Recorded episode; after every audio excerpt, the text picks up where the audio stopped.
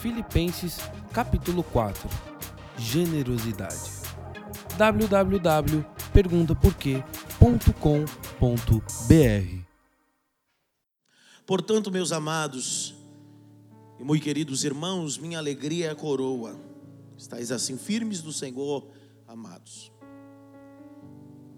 Rogo a Evódia, rogo a Síndic, que sinto mesmo no Senhor. Peço também a ti, meu verdadeiro companheiro, que ajudei essas mulheres que trabalham comigo no Evangelho, com Clemente e com os outros cooperadores cujos nomes estão no livro da vida. Regozijai-vos sempre no Senhor, outra vez digo: regozijai-vos. Seja vossa equidade notória a todos os homens. Perto está o Senhor. Não estáis inquietos. Circula a palavra inquietos aí. Puxa uma setinha, escreve. Ansio, ansiedade. Já está já? Ansiedade, tem Bíblia está ansiedade, né? Então aqui está tá escrito ansiosos, já só circula. Aqui está escrito é, inquietos. Puxa uma setinha, escreve ansiedade. Então ele está dizendo: não estáis ansiosos por coisa alguma Antes as vossas petições sejam tudo conhecidas diante de Deus pelas orações e súplicas com ações de graça. E a paz de Deus. Circula a expressão e a paz de Deus. Que excede todo entendimento, guardará os vossos corações e os vossos sentimentos em Jesus Cristo. Quanto mais, irmãos, tudo que é verdadeiro, tudo que é honesto, tudo que é justo, tudo que é puro, tudo que é amável, tudo que é é, de boa fama, se há alguma virtude, se há algum louvor, nisso ocupai a vossa mente, ou nisso pensai. O que também apresenteis e recebeste e ouvires, vistes a mim, isso fazei. Deus de paz será com todos. O início do capítulo 4 de Filipenses vai tratar, pastora Elisa, um princípio básico, a valorização da figura feminina no ministério. Isso para os dias atuais do texto era um grande, uma grande barreira. O próprio Paulo vai dizer isso, que Evódia e Sintique. E aí o texto vai dizer no verso 3 que também ajudaram as mulheres que trabalharam comigo no evangelho. Porque às vezes a gente tem uma mentalidade que mulher foi feita só para fazer serviço doméstico. Eu não quero entrar no mérito discussão sobre ministério. Outro dia um aluno me perguntou em sala de aula: não existe pastor, pastora na Bíblia? Não existe. Eu li com ele Efésios 4:11. E deu Deus uns apóstolos, profetas, evangelistas, pastores e mestres. Não se esqueça que o texto de Efésios 4:11 são cargos desocupados, que podem ser ocupados por ambos os sexos. Fazer a afirmação que aqueles cargos só podem ser ocupados por homem é um ser um tanto quanto ignorante, ou energúmeno. É, ah, pastor, mas o, o Nico, o fulano, Beltrano falou na rede social. Na rede social você fala tudo. É, é, na academia, na discussão, é diferente. Porque você só pode dar uma base numa coisa quando você me prova. E por isso que eu digo que a Bíblia é a resposta de tudo. Me dá um texto. Eu desafio alguém, me dê um texto que diga que a mulher não pode ocupar um cargo na igreja. Em Romanos capítulo 16 diz que Júnia se destacou entre os apóstolos. Escute com o texto lá. Júnia se destacou entre os apóstolos. Aí você pega essa versãozinha assembleana que você usa, que é a pentecostal, a Bíblia pentecostal, que no rodapé dela está escrito que Júnia pode ter um nome masculino ou feminino. O grande problema nosso é que a gente é muito tendencioso. Quem é calvinista usa Genebra. Quem é pentecostal assembleano usa pentecostal. Quem é, é, é neopentecostal usa tal versão. É, usa a versão bíblica, cara. Você é muito rodapé e pouco Bíblia. Volta a repetir, não estou dizendo que eu não posso usar, entendeu? Não estou dizendo que eu não posso usar a rodapé da Pentecostal, da Genebra, da King James, e etc, etc. Eu estou dizendo que o rodapé não é inspirado por Deus. Aí eu faço do rodapé a inspiração divina. Não, a Bíblia, não, a Bíblia não está dizendo isso. O rodapé da sua Bíblia diz, a Bíblia não.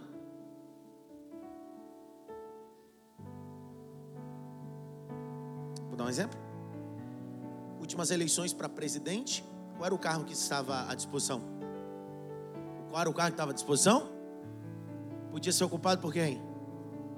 Efésios 4:11. Os cargos que estão disponíveis ministerialmente falando são cinco. E eles podem ser ocupados por homem e por mulher.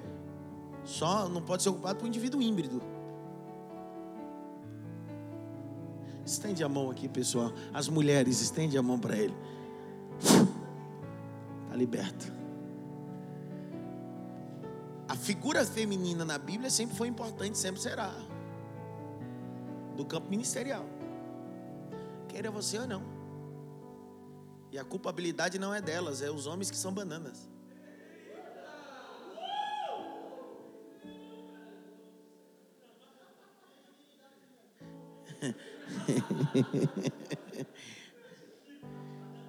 Vamos lá?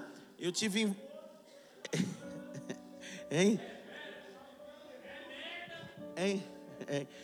Eu tive na África e aí eu, eu estava, nós fomos jantar na casa de uma de uma família moçambicana e nessa casa tinha uma missionária que ela faz missão no norte da África, no norte de Moçambique.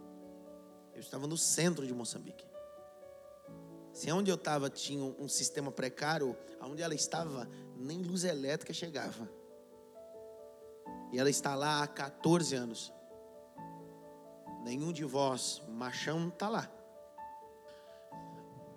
Desconstruir a importância da figura feminina no ministério de Cristo e na igreja, a importância dela no ministério, é desconstruir tudo, cara.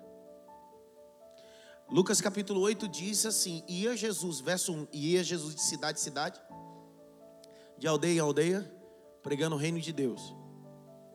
8, 2: E muitas mulheres que haviam sido curadas e libertas de demônio, Susana, esposa do procurador, Maria Madalena, de qual tinham saído sete demônios.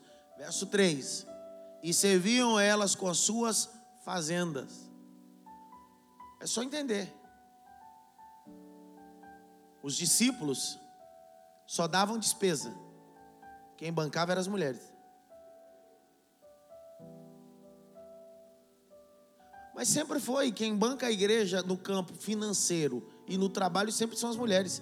É só fazer um cálculo, você que me ouve pastor, líder de uma igreja, se você tiver 100 membros na igreja, 70 é mulher, 30 é mala.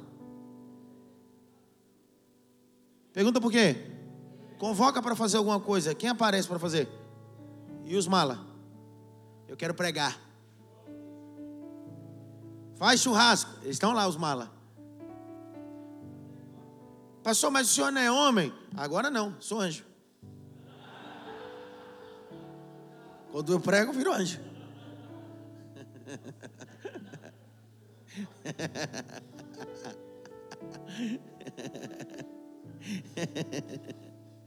Então, o princípio básico é desconstruir a importância da mulher, desconstruir tudo, cara. O rei foi gerado não no ventre de um homem, é uma mulher. Jesus ressuscita é para uma mulher. O Paulo está dizendo, por favor, honrem essas mulheres, porque comigo labutaram, trabalharam, e o nome delas está escrito no livro, não pode estar na tua ata, não pode ter honra na tua convenção, mas elas não precisam disso, elas precisam só do livro da vida, porque tem homem que está na ata, está na convenção, mas não está no livro da vida. É disso que Paulo está dizendo. Você está preocupado com muita coisa e o mais importante está esquecendo. É.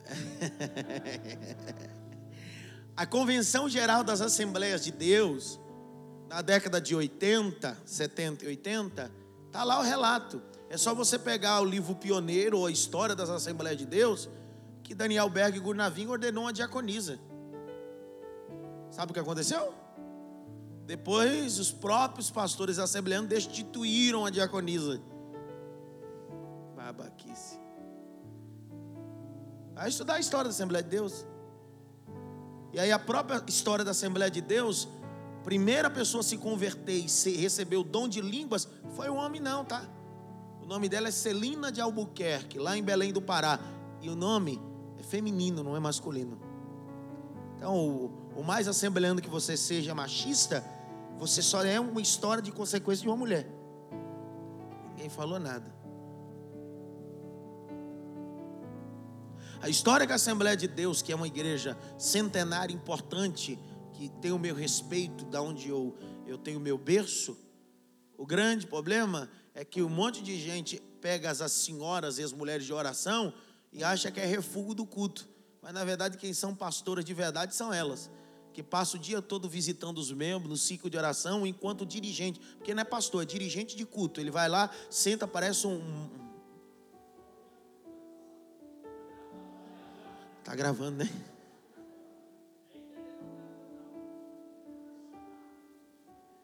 Ah, dá para guardar? Então, é o princípio básico.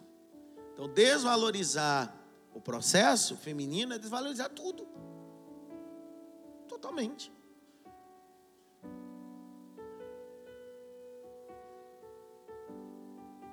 Mas ela não pode ser pastora, então tem que chamar ela do quê? Missionária. A gente é engraçado, né, cara? É engraçado. Ela que cuida, ela que visita, ela que apacenta. O outro que dirige o culto, que não apacenta, não faz nada, é o pastor. A outra que faz o papel do pastor é missionária.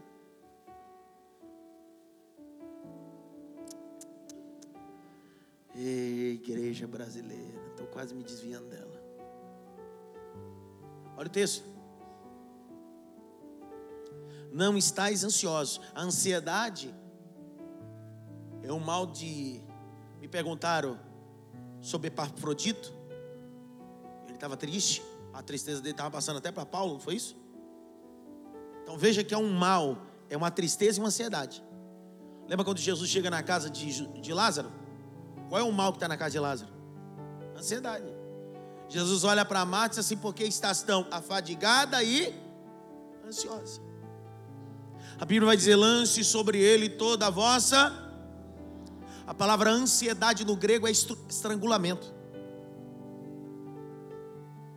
A palavra ansiedade no grego é estrangulamento. Então o indivíduo que tem ansiedade sofre de uma sensação de estrangulamento. Literalmente. Quem é que é ansioso? Eu era, né? Foi curado agora, né? Tem gente que a conta tá para vencer no dia 20, é dia 5, já tá sem dormir. Cara, como é que eu vou pagar essa conta? basta. Prazer. Nós precisamos ser curados da ansiedade. Por isso que o texto de capítulo 4, verso de número 6 diz: Não estejais ansiosos por coisa alguma, antes as vossas petições sejam tudo conhecidas diante de Deus, pelas orações e por súplica. Verso 7. Eu queria que você escrevesse essa expressão, acho que é importante. Paz não é ausência de guerra.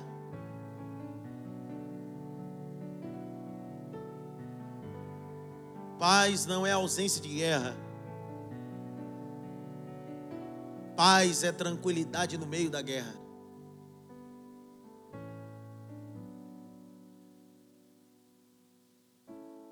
Porque o capítulo 7, verso 1 diz assim: E a paz de Deus.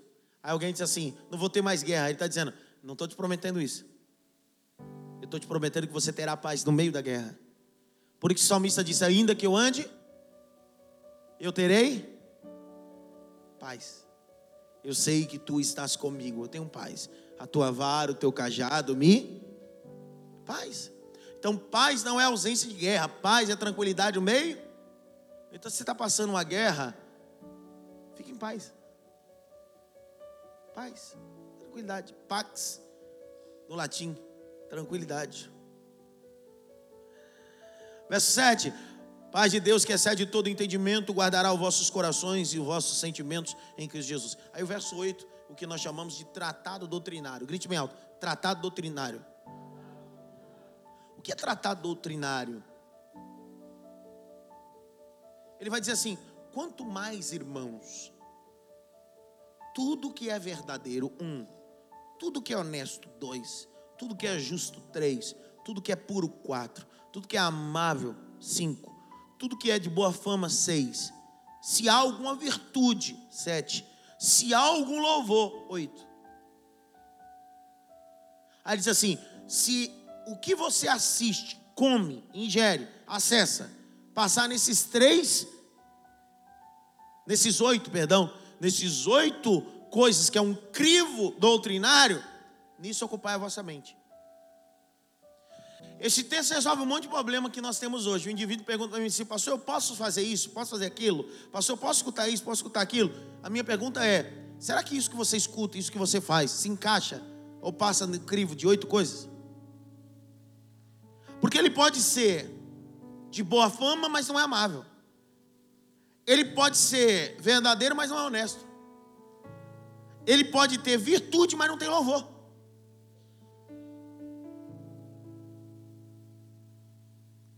Qual é a modinha da agora, da nossa época? E aí vocês não me chamem, por favor, de radical, hum, extremista. Por favor, não me tenha como. Não é, eu não sou.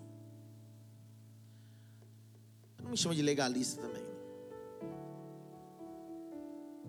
Eu penso que, é, como educador, eu tenho que defender os bons costumes. Você sabe que os Estados Unidos da América, Pastor Silas, foi o maior celeiro missionário dos maiores. O movimento em 1900 da Rua Azusa, com William Seymour e Charles Parham, o grande avivamento da Rua Azusa é nos Estados Unidos. Eu não posso ser contra isso. Mas os Estados Unidos deixou de ser o berço do avivamento e se tornou o berço da mistura. Porque o mesmo Kiki Frank que canta na igreja, canta no talk show música secular. O mesmo Elvis Presley que cantava música cristã é o mesmo Elvis Presley que usava cocaína e cantava música secular. A mesma Yolanda Adams que presta culto de celebração no domingo amanhã, no sábado à noite está fazendo a casa de show. O mesmo Marvin Sampling que está no culto pregando, no outro dia está num show. Então, o grande problema é que a cultura norte-americana foi banalizada o cristianismo. Alguns remanescentes, como T. Jake. Mas a minha pergunta está aqui. Estão querendo fazer do Brasil a mesma coisa. Aí alguém diz assim, pastor, que loucura. Paulo vai dizer em Coríntios, no capítulo 8, Paulo vai dizer em Coríntios, capítulo 10, Paulo vai dizer em Romanos: Se comer carne escandaliza teu irmão? Como é que é? Cara, eu sei. O grande problema é que a gente não guarda a imagem, cara. A gente quer que as pessoas engulam. Por exemplo, o dessa semana é a cantora Perla, ex-fanqueira, cantando uma rola de samba. E ela canta duas músicas seculares o apresentador chama ela, e eu vou usar a expressão que ele usou: Deus me perdoa, mas a gostosa da perla está aqui. Ele apresenta ela assim. E ela canta duas músicas seculares, e para fechar a noite ela canta uma música da, do Anderson Freire. E é um pastor do Rio de Janeiro se posiciona de uma forma que esse cara é homem, esse cara é macho. Esse cara desse eu tenho que pegar na mão dele. Eu, eu tenho que. Eu vou lá semana que vem abraço dele. Porque ela vai cantar no congresso de adolescente dele e ele cancela a agenda. E aí um monte de cristão cai matando em cima dele. E ele vai se pronunciar. A pronúncia dele é a seguinte: não tenho nada contra ela. Mas como eu vou exigir dos meus pré-adolescentes daqui 15 dias, quando eles estiverem no barzinho, no meio de quem não presta, eu dizer para ele assim, não é o teu lugar, e diz assim, pastor, como é que você me fala se a Perla estava cantando no barzinho e agora está no púlpito? É princípio, é banalização. Atos capítulo 2, versos 53, 52, 53, 54, diz assim: E nós ficaremos na doutrina do. O grande problema é que a nossa igreja está perdendo a doutrina, e doutrina não é os costumes, é ensinamento. Quais são os indivíduos que mais ajuntam pessoas nas suas pregações hoje? São pregações humanistas, Leandro.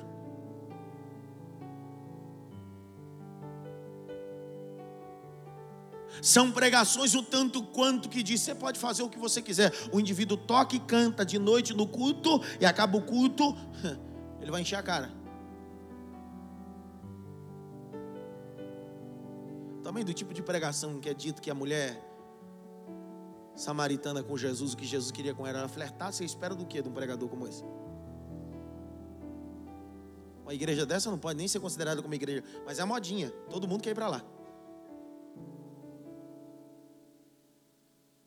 Porque quando você está quase desviando, você quer parentar que você está bem. Mas na verdade você já está desviado. Pergunta por quê? Porque a gente não gosta de confronto. A gente não gosta de ser confrontado. A gente não gosta que ninguém coloque o dedo na nossa ferida. A gente quer continuar do jeito que está. Então a pergunta é: meu papel não é dizer o que pode e o que não pode. Minha pergunta é: você precisa ter esses oito filtros aqui. Será o que eu ouço, o que eu assisto, que eu visto, o que eu como, se encaixa nisso? Amável, puro, honesto, de boa fama. Se algum louvor e alguma virtude, nisso ocupar a vossa mente. Por isso que a minha pergunta é: passou a fazer tatuagem? Se encaixa nisso? Comer isso? Se encaixa nisso? Música secular? Se encaixa? Você que tem que saber, está escrito aqui. Que você vai ter que me provar que o que você está fazendo tem que se encaixar nessas oito coisas.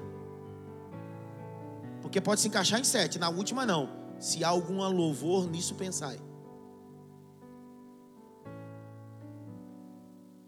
Não toque pelo menos em três assim. Fala alguma coisa aí, poxa. Honesto, puro, justo, boa fama. Boa fama.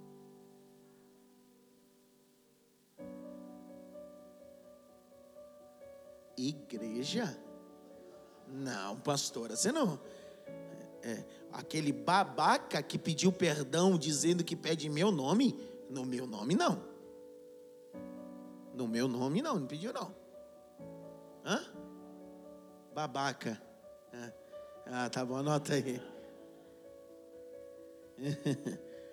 Então o grande problema nosso está aí.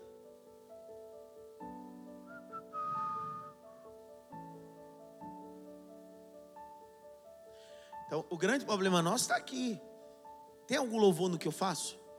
Nisso que eu vou usar? Nisso que eu vou realizar? Tem louvor? Então eu faço. Não tem? Para que fazer?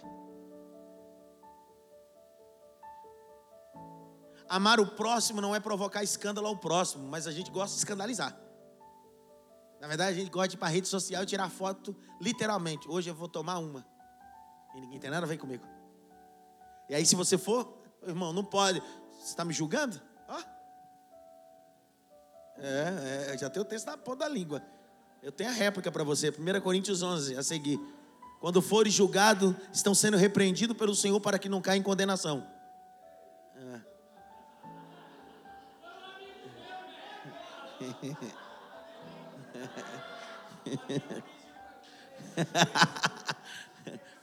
o texto da ceia é sucinto.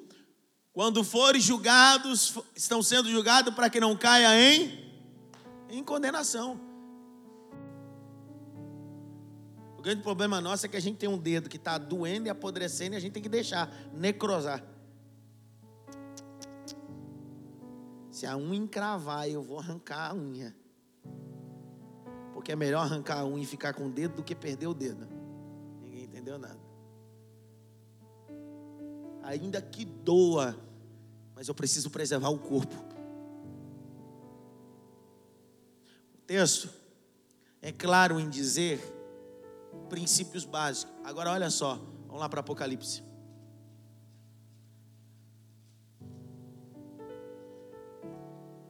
E eu caminho para o final para falar sobre as ofertas da igreja de Filipos.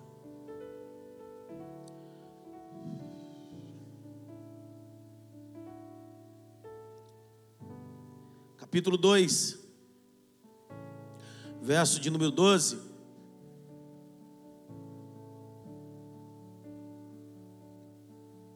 Não, o 18, o 18, a igreja de Tiatira é melhor. Ao anjo da igreja que está em Tiatira, escreve isso, filho de Deus, que tem os olhos como chama de fogo, os pés como latão reluzente. Eu conheço as tuas obras, o teu amor, o teu serviço, a tua fé, a tua paciência, que as tuas últimas obras são mais, é, são mais do que as primeiras. Mas tenho contra ti que toleras o quê? O quê? E ela é o quê? Que ela faz? Ela é profetisa e ela é ensinadora. Ela profetiza, ela ensina, mas ela engana. Para quê? Para que os meus filhos se prostituam e comam comidas consagradas a ídolos. Então, não, nem todo ensinamento convém do divino. Existe ensinamento que tem esquício profano. É o cuidado que a gente precisa ter. Grite bem alto, eu preciso mergulhar na palavra. Mais alto, eu preciso mergulhar na palavra. Nossos púlpitos e igrejas e academias estão cheios de ensinamentos de Jezabel. O que é o ensinamento de Jezabel? Pergunta para mim. Tornar o santo em profano e o profano em santo.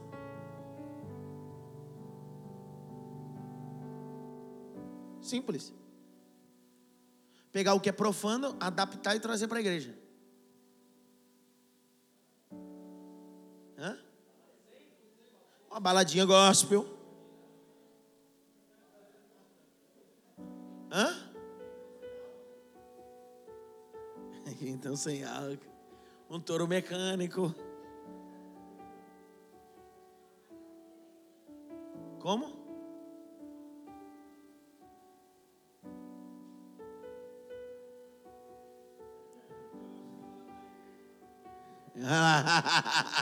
Nada.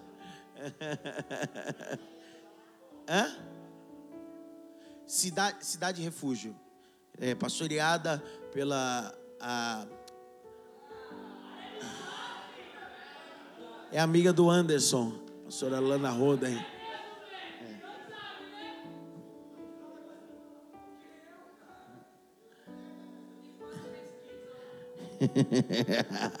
não fala de pesquisa, não. Então, minha pergunta está aqui, pastora Anne Raquel. O que eu faço? É de boa fama? Outro dia um rapaz procurou e disse assim: O que, que o senhor disse sobre tatuagem? Eu disse: Nada. Não, porque a Bíblia, você sabe que aquele texto de Levítico é, não diz isso. Você me perguntou e você já está falando.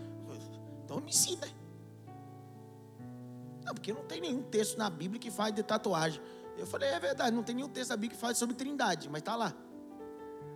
Tem nenhum texto na Bíblia que fale de milênio, mas está lá. Ninguém falou nada, cara. Não é porque a palavra não está que o conceito não esteja estabelecido. Aí ele disse, mas o senhor é contra? Eu falei, ultimamente estou sendo contra nada, querida. Eu disse, mas qual é a sua opinião? Eu disse, nenhuma. Aí ele falou, aí foi me enchendo a paciência, sabe? Ele disse assim, mas na igreja que o senhor pastoreia, qual é? Falei, eu dou um texto. Ele disse, qual é o texto? Filipenses. Aí, o, o, quatro, oito. Aí eu disse assim, a tatuagem é verdadeira? Ele disse, é. É honesta? Ele disse, é. É justo? É. É puro? É. É amável? É. Eu disse, é de boa forma? Ele disse, é. Mentira por mais que você queira inserir a tatuagem como boa fama, continua tendo uma má fama. Tem alguma virtude? Ele disse mais ou menos. Tem algum louvor? Ele disse não. Então chega. Acaba com esse negócio. É, música. Põe na testa. Você não quer usar tatuagem como pregação? Escreve na testa. Jesus é o caminho, a verdade e a vida. A desculpa mais idiota do cara palhaço é dizer que faz a tatuagem para pregar o evangelho. Põe na testa, eu digo que você é evangelista.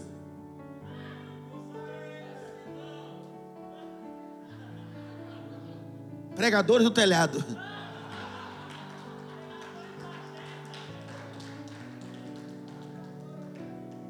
É igual outro dia eu estava no seminário, pastor Kleber, e aí o jovem disse assim, pastor, mas até Jesus usou tatuagem. Eu disse, sério?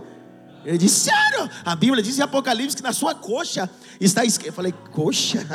Na sua coxa está escrito Rei dos Reis, Senhor do Senhor. Eu disse, é verdade, pode sim. Ele disse, falei. Eu disse, mas tem que ser o mesmo tatuador que tatua Jesus.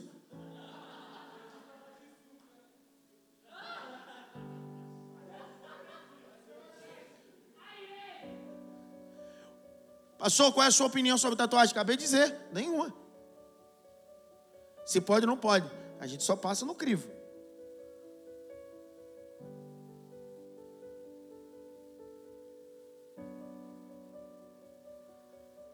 Posso fazer uma pergunta para você? Você teria coragem de não fazer a tatuagem só porque eu não gosto? Teria ou não? Sim ou não? Então não é no evangelho que você acredita. Porque Paulo vai dizer: se comer carne escandaliza teu irmão, não faça. Mas mesmo assim você faz, porque você passa no meio de todo mundo.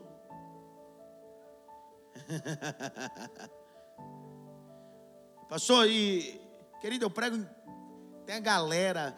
É, é, a minha sala até tatuador tem, cara.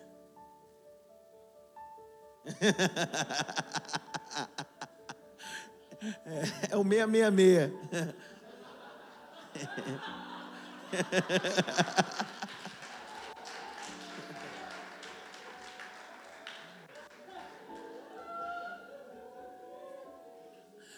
Volta a repetir, queridos, para que seja bem claro a minha, minha fala aqui como educador. Não estou ainda falando que pode e que não pode. Eu penso que pecado é muito mais da sua consciência. Muito mais da consciência. Agora não vem também querer que eu engula o que você acha que é verdade para você, que é aquele vidinho do Facebook, com aquele babaquinha falando um monte de palavrinha bem colocada. Então, a gente precisa entender isso. Que a primeira coisa quando você aperta um, um, sobre assunto de tatuagem, a primeira coisa que o tatuador, o indivíduo ou o jovem tatuador, ele pega um vidinho do cara com a, com a tatuagem na cara toda e ele falando bem bonitinho sobre tatuagem. Eu te convido a pegar a tua Bíblia arqueológica. Quem é que tem Bíblia arqueológica? Te convido, tá? A Bíblia arqueológica não, não é tendenciosa. Abre lá no texto de Levítico, você vai ter duas páginas só sobre tatuagem no cunho arqueológico. Não é o que o Adson disse, o que a arqueologia fala. Aí depois que você lê lá, aí você começa a falar alguma coisa. Mas lê, não vai na internet não. Lê. Lê. Internet não. Leia o negócio. Um toque pelo menos em três assim. Lê, tá? Se alguém tivesse com a Bíblia arqueológica aí, eu ia dar para você ler aqui agora, para você ver. Acho que tá, tá na minha biblioteca. Pega lá, Cássio, por favor, com, rapidinho, que eu vou soltar essa cerejinha aqui no meio do Felipe.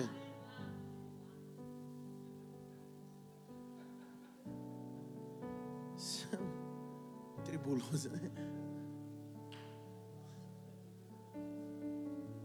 Capítulo 4. Verso 15, caminhamos para o final. Bem sabeis também vós, ó Filipenses, que no princípio do Evangelho, quando parti da Macedônia, nenhuma igreja comunicou comigo com respeito a dar e receber. Ele está dizendo assim: essa igreja. Ah, querido. Como eu amo a Bíblia arqueológica.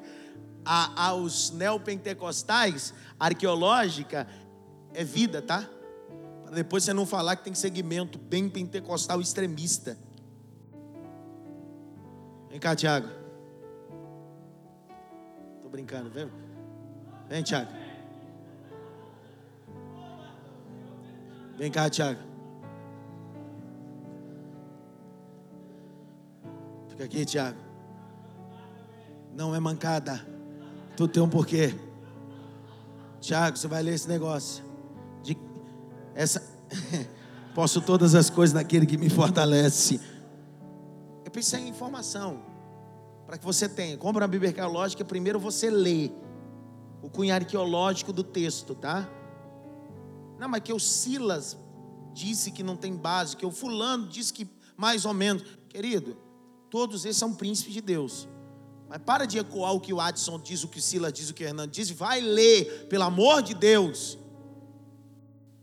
Tatuagem, autosselação e religião antiga. Lê aí. Nas antigas religiões pagãs, acreditava-se que as tatuagens protegiam a pessoa de mágicas perniciosas.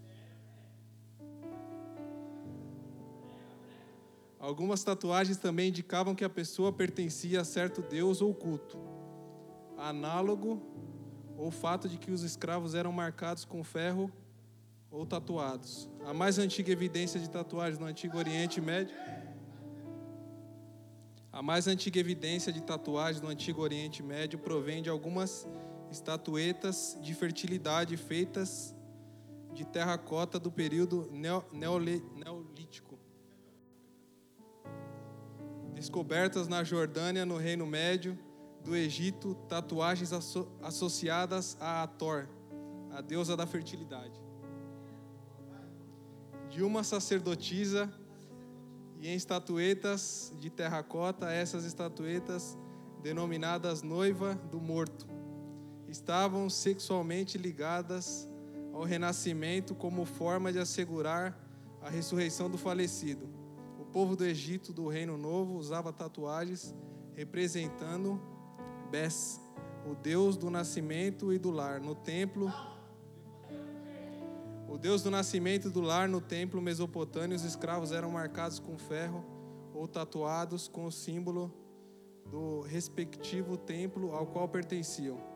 Como a tatuagem, a autolaceração no Antigo Oriente Médio estava associada com a morte, porém as mulheres da Mesopotâmia se cortavam em sinal de tristeza e no culto da fertilidade dedicado a Baal. Também estava associada com lamento pela deitada falecida, deidade falecida. É provável que a proibição bíblica às tatuagens e a autolaceração pelos mortos tivessem em mente o antagonismo a determinadas práticas idólatras, especialmente os ritos religiosos eróticos associados com os mortos.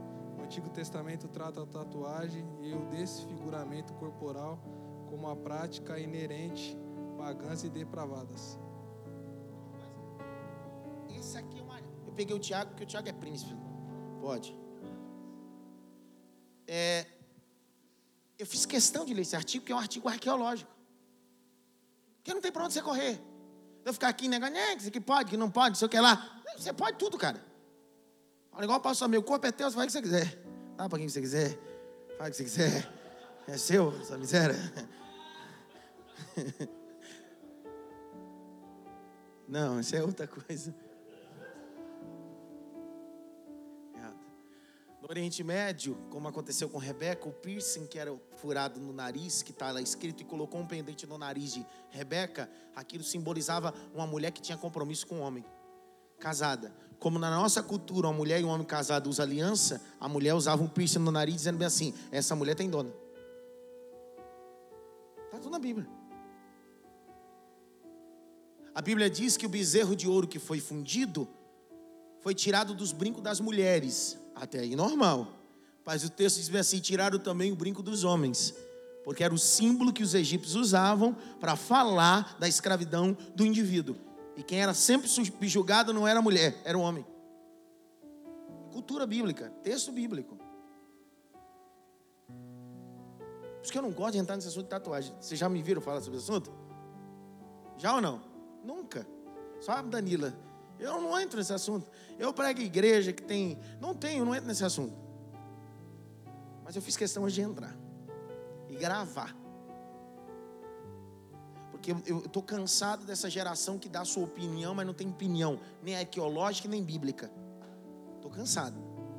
Eu penso assim: o que você pensa é merda. É o que Paulo diz em Filipenses 3,8. É ou não é? Vamos lá? Verso 16: Porque também uma outra vez me mandaste o necessário a Tessalônica. Paulo vai destacar a beleza voluntária, generosa da igreja de Filipos. É uma igreja que era pobre, mas era generosa. Uma igreja que era pobre, mas era liberal. E o grande problema, que aí o texto vai se definir, não procuro, não, não procuro dádivas. Verso 17.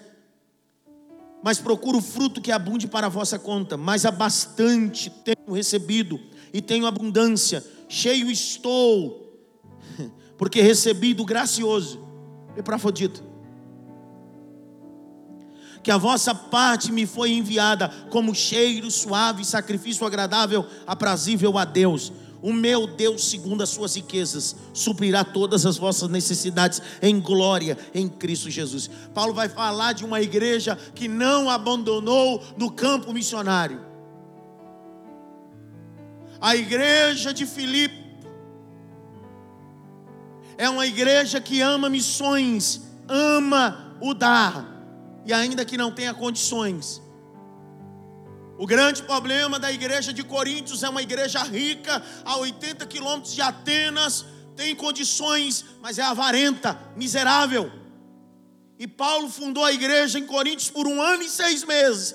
E se não fosse a igreja de Filipe, Paulo tinha abortado.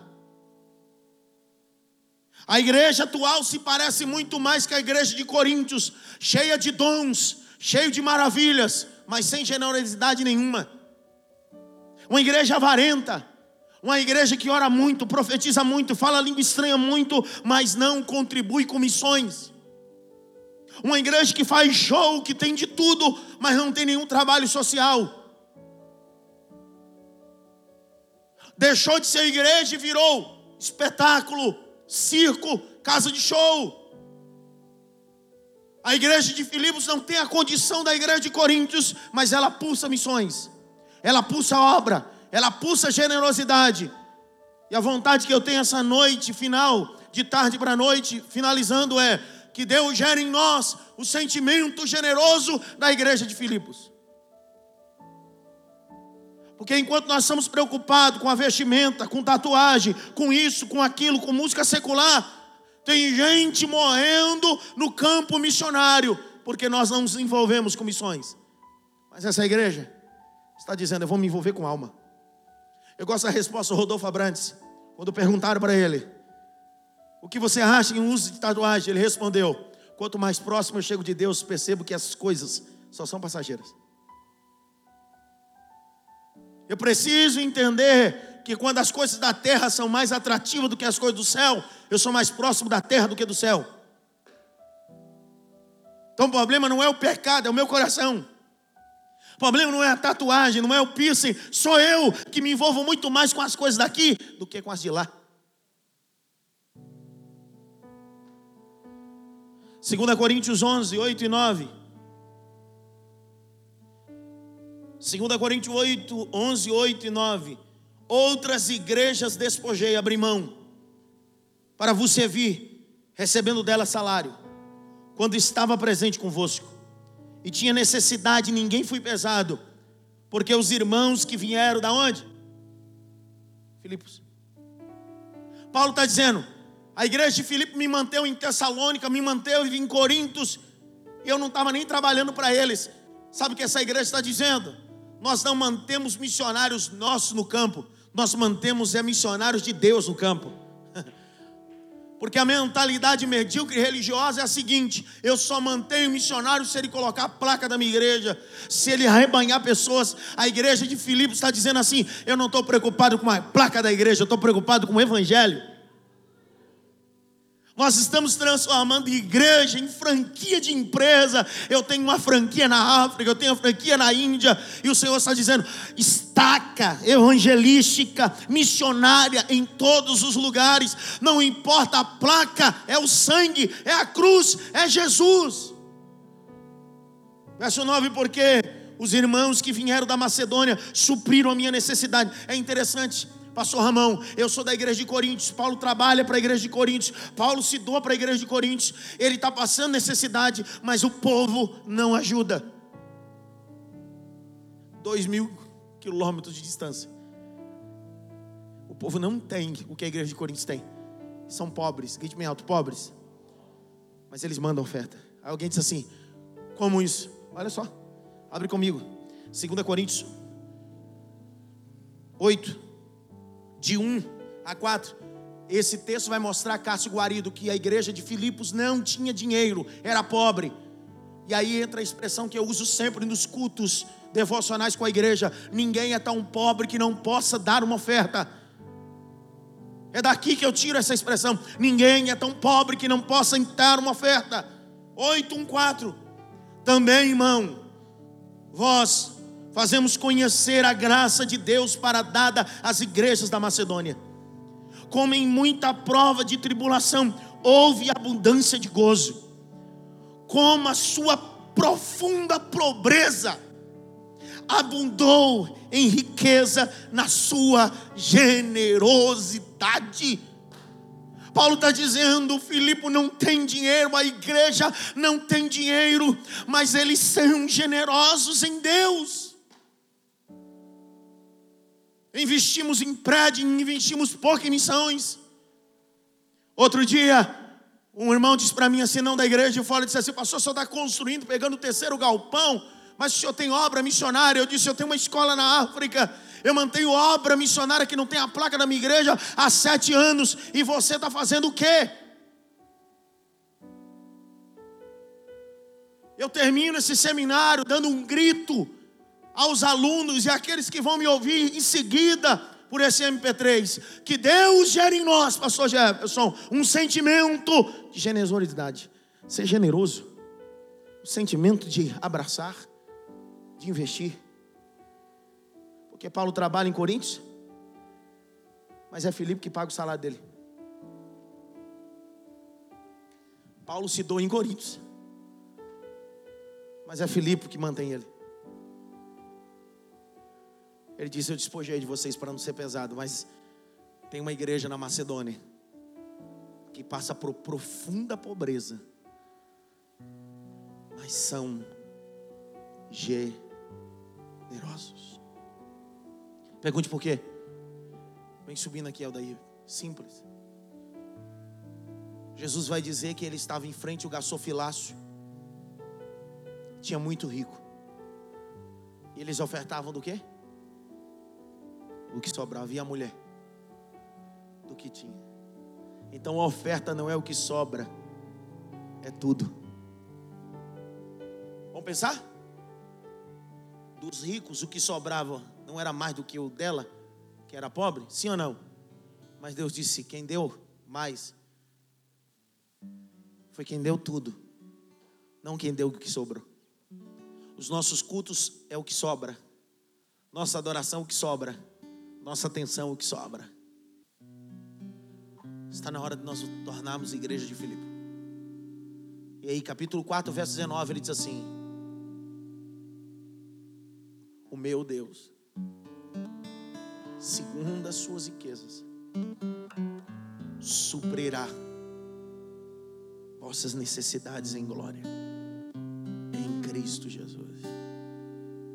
Quando eu estava no campo missionário, recém-casado, com a Ágata novinha, muita gente me manteve no campo missionário. Gente que não era da minha denominação, gente que não era da minha igreja, gente que nem crente era. Porque eu esperei da igreja de Coríntios e ela nunca teve, porque ela só sugou.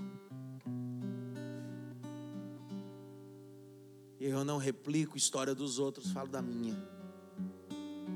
Eu tenho um amigo missionário Adailton que está há 21 anos na Índia fazendo missões. Foi enviado inicialmente pela Juncum e a sua igreja base local disse que manteria ele. Três meses depois cortou o salário de missões. 20 anos faz que ele está lá. Ele é mantido por oito pessoas. Das oito, quatro são católicos, dois são espíritas e o resto é evangélico. Por que tem gente que é mais generosa que você que fala limpo estranho? Por que, tem gente que é mais generosa que você que diz que tem ministério? A palavra ministério é serviço. Não é ser visto, é serviço. Cansei, pastor Danilo, de ser uma igreja de Coríntios que profetiza muito bem. Eu quero ser a igreja de Filipe. Pobre sim, mas generoso.